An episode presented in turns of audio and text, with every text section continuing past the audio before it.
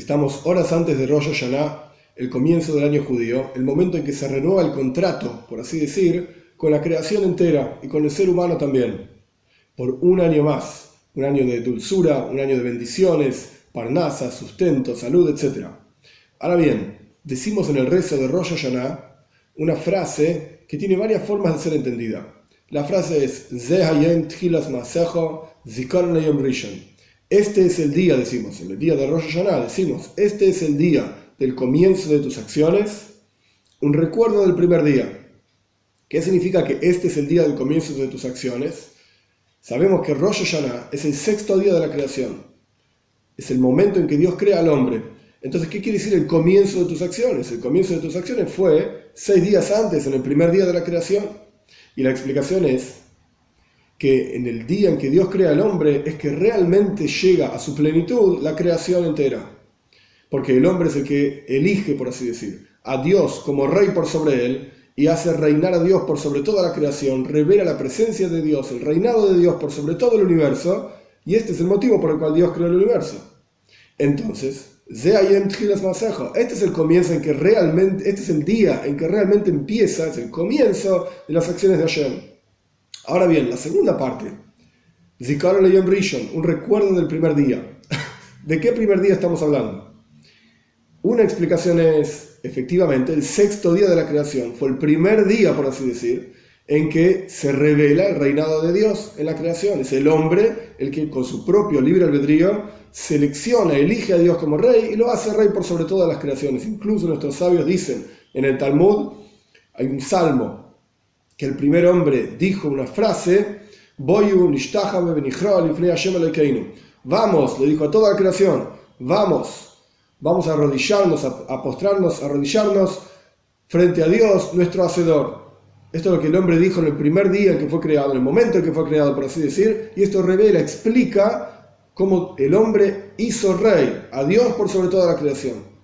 Entonces, una explicación es, este es el primer día, el momento en que realmente empiezan las cosas. Pero hay otra explicación un poco más profunda. El sexto día de la creación, en el momento de Rosh Hashanah, año tras año, en donde, como dije al comienzo, se renueva, o por lo menos está pendiente, la renovación de este contrato por un año más por toda la creación, y ese contrato incluye no solamente parnasa, sustento, salud, etcétera, sino cuánta presencia de Dios vamos a ser capaces de sentir a lo largo de todo este nuevo año, cuánto entusiasmo vamos a tener en nuestras mitzvot y nuestro estudio de Torah a lo largo de todo el año. Ese momento es en realidad un zikaron, un recuerdo. Le pedimos a Dios que recuerde el Yom Rishon, el primer día de la creación. ¿Qué tiene que ver? ¿Por qué el sexto día de la creación y Rosh Hashanah año tras año le pedimos a Dios que Él recuerde el primer día de la creación, digamos el primer domingo de la existencia? Porque en ese momento, cuando Dios creó, cuando comenzó la creación, con los cielos y la tierra, las, aguas, etcétera, etcétera, Dios eligió crear el universo entero, Bejeset Hinam, por pura bondad gratis. No había nadie en la creación que pueda revelar a Dios como rey, que pueda despertar en Dios el deseo de continuar con la creación, porque estaba él solo. Incluso nuestros sabios dicen, entre paréntesis, antes de la creación y después de la creación, Dios, continúa solo. Pero este es otro tema. El punto es que solamente a partir del sexto día es que había alguien, el ser humano, que puede despertar en Dios la voluntad de ser rey, de estar involucrado con el mundo. Pero en el primer día no.